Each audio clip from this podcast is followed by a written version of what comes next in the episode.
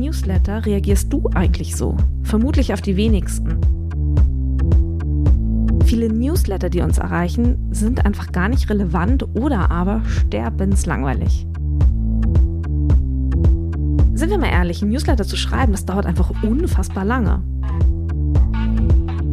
Drei Gründe, die dafür sprechen, keinen Newsletter zu schreiben.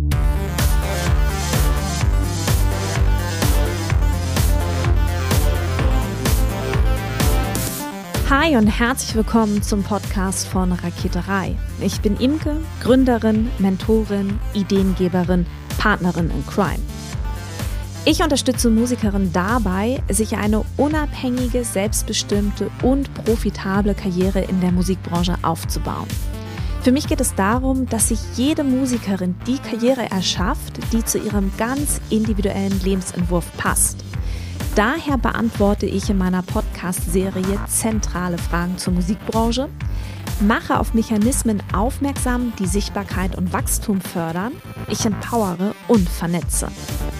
Raketerei ist die Räuberleiter für Musikerinnen in die Musikbranche.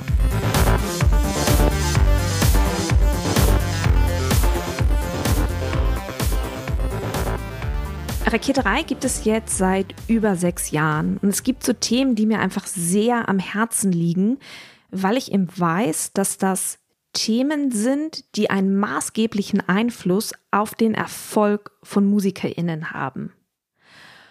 Und das sind so Themen, über die ich immer und immer wieder spreche. Na, zu diesen Themen gehören zum Beispiel die Rolle des Netzwerkens, aber zum Beispiel auch die Rolle des eigenen Newsletter-Verteilers.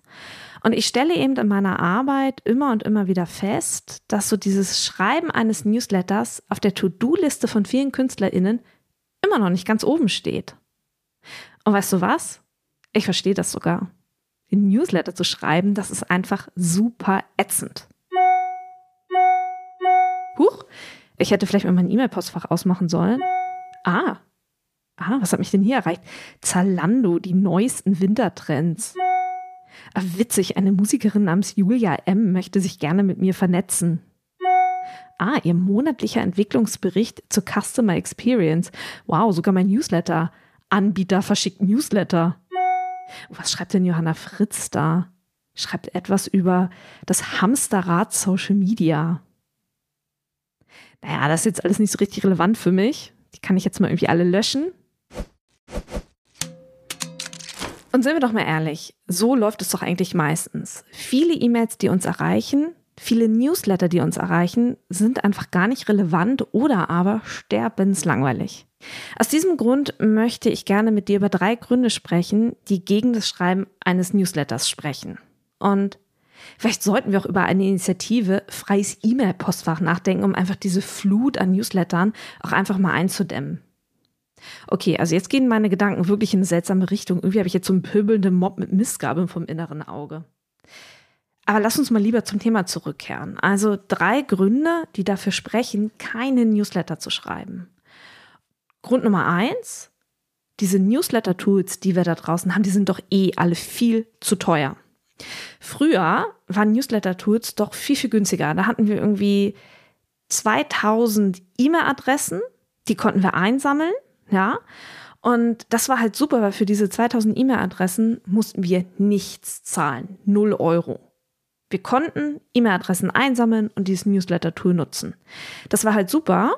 Da haben sich diese zwei Newsletter, die du dann pro Jahr quasi verschickt hast, die haben sich da richtig gelohnt. War ja eh alles für lau. Und jetzt plötzlich, jetzt plötzlich heute wollen die Anbieter 20 und mehr Euro im Monat haben. Wenn du mich fragst, ist das eine totale Frechheit. Aber wie ließe sich damit umgehen? Also zum Beispiel könntest du Kontakte löschen und deinen Verteiler möglichst klein halten.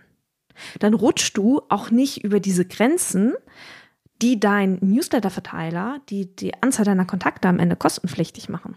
Ja, ist doch total super. Einfach löschen, Verteiler immer klein halten. Okay, aber mal im Ernst, ist das sinnvoll? Nein, Natürlich nicht.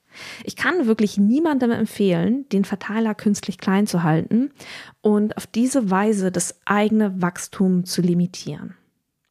Ich hatte vor ein oder zwei Jahren mal eine sogenannte Abschiedsautomation, so haben wir die hier intern bei uns im Team genannt. Und das war eine Automation, in der alle E-Mail-Kontakte drin waren. Und das System hat dann eben geguckt, ob die Kontakte aktiv waren. Waren die Kontakte fünf Monate nicht aktiv? Dann haben die Leute eine E-Mail von mir erhalten, wo ich einfach mal nachgefragt habe, hey, hier liest du eigentlich noch mein Newsletter? Und wenn die Leute den Newsletter gelesen haben, dann konnten sie einen Button klicken und dann sind sie in dieser Automation wieder nach oben gerutscht. Haben sie diesen Button aber nicht geklickt, dann haben diese Leute nach zwei Monaten wieder so eine E-Mail bekommen, in der ich gefragt habe, hier liest du eigentlich mein Newsletter noch? Und wenn die Leute diesen Button nicht geklickt haben, ja, dann wurden die Kontakte gelöscht. Und das Ziel war, dass ich meine Öffnungsrate auf diese Weise oben halten wollte, beziehungsweise erhöhen wollte. Die Automation war aber eine totale Schnapsidee, weil mich hat dann irgendwann Feedback erreicht, dass viele Leute das auch gar nicht verstanden haben, warum ich das abgefragt habe.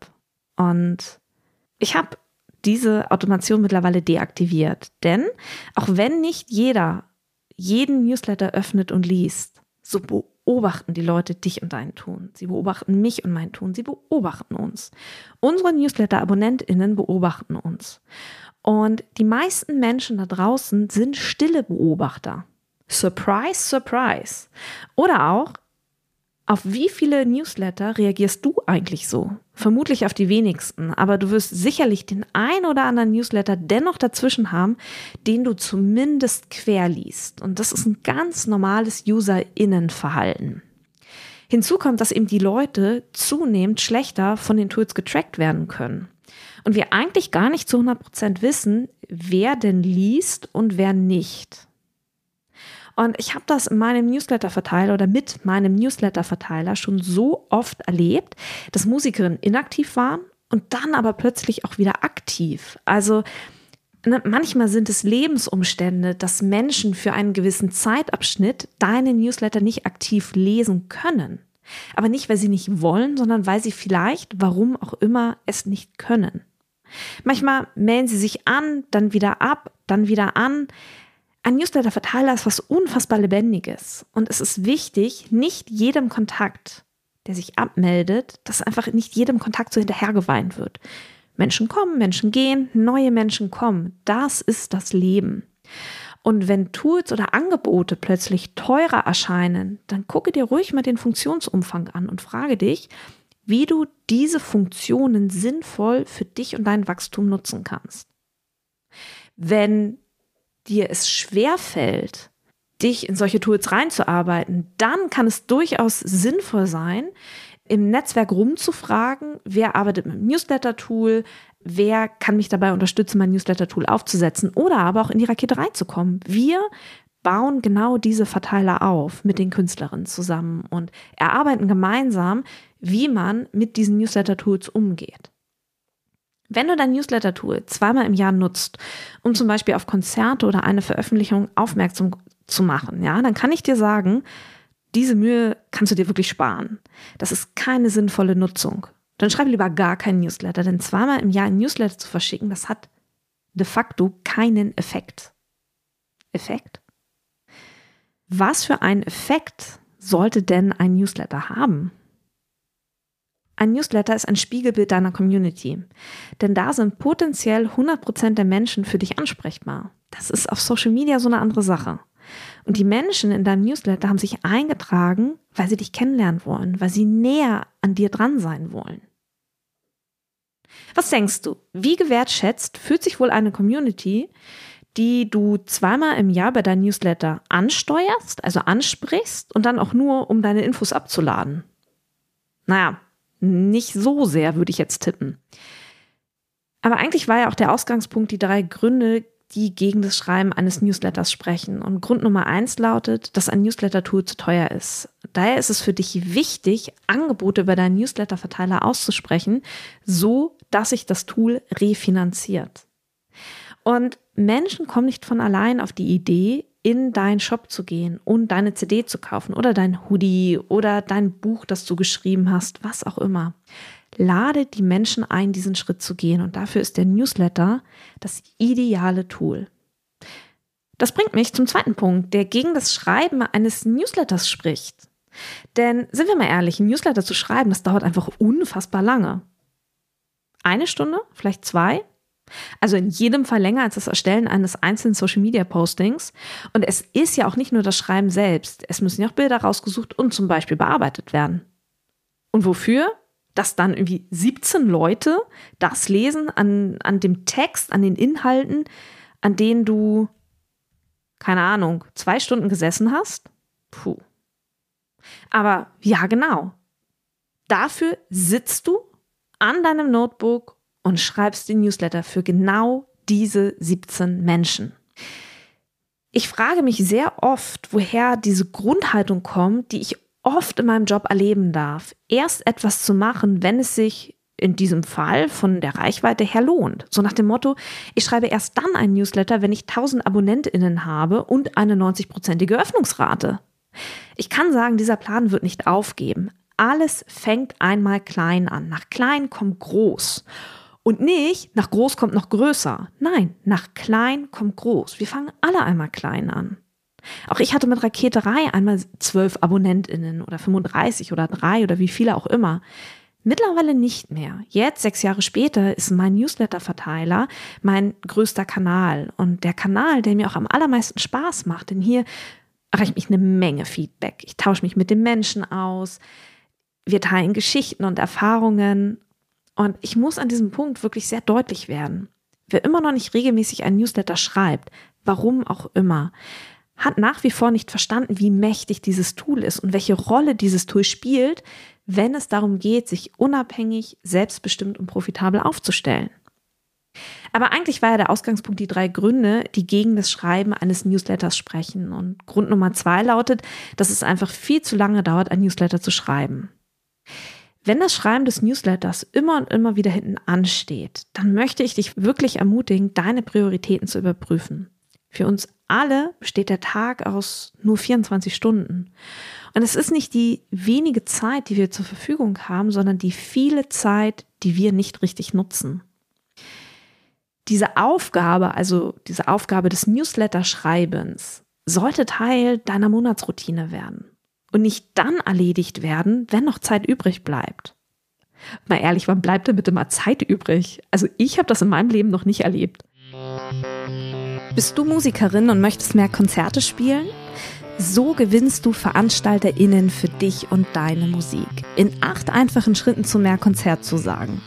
Was du tun musst? Sichere dir die Booking-Checkliste mit den acht gedanklichen Impulsen. Denn sie unterstützt dich dabei, VeranstalterInnen für dich und deine Musik zu gewinnen. Trag dich ins verlinkte Formular ein, erhalte die Booking-Checkliste per E-Mail, professionalisiere dein Booking und profitiere ein Leben lang. Kommen wir zum dritten Punkt, der gegen das Schreiben eines Newsletters spricht. Ich will die Leute nicht nerven.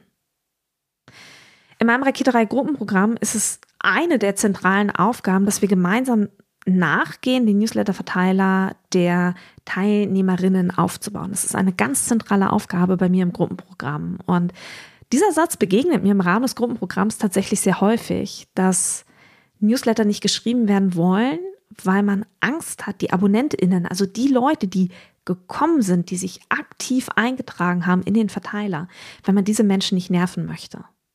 Das verstehe ich. Das verstehe ich. Mich nerven auch richtig viele Newsletter.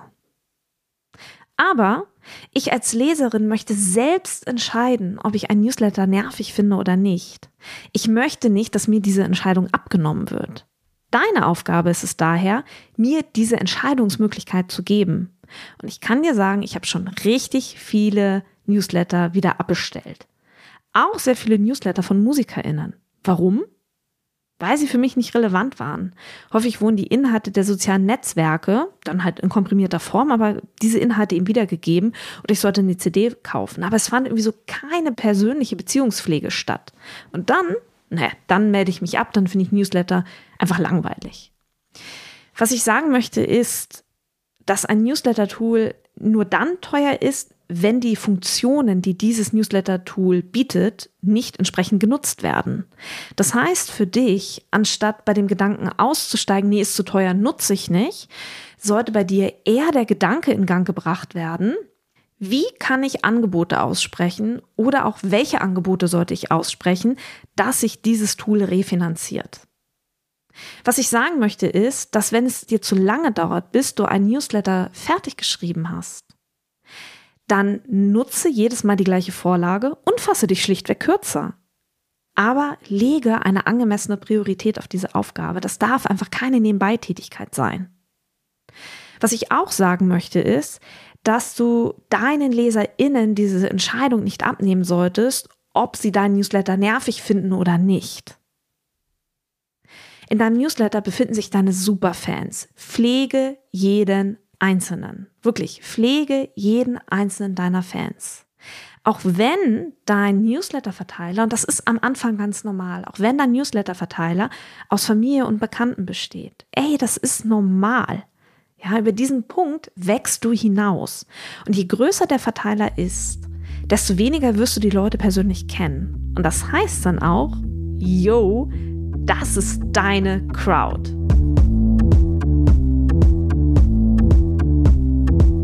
Herzlichen Dank fürs Zuhören. Ich möchte zu guter Letzt noch alle Musikerinnen unter euch in die Facebook-Gruppe Raketerei Backstage einladen. Hier findet über den Podcast hinaus weiterer Austausch zu Musikbranchenthemen statt. Auch veranstalte ich in dieser Facebook-Gruppe regelmäßig Facebook Lives, in denen ich weiteren Input gebe. Hin und wieder habe ich auch Frauen aus der Musikbranche zu Gast, die uns einen Einblick in ihre Tätigkeitsbereiche geben, damit wir eben alle verstehen, wie die Musikbranche denkt und funktioniert. Die Gruppe heißt Raketerei Backstage und alle Musikerinnen unter euch sind herzlich eingeladen. Abschließend bleibt jetzt noch der Hinweis, wenn du eine Frage auf dem Herzen hast rund um das Thema Selbstvermarktung in der Musikbranche, so schicke mir deine 90-sekündige Sprachnachricht an die 0160 4395903. In diesem Sinne, bleibt mir gewogen, eure Imke.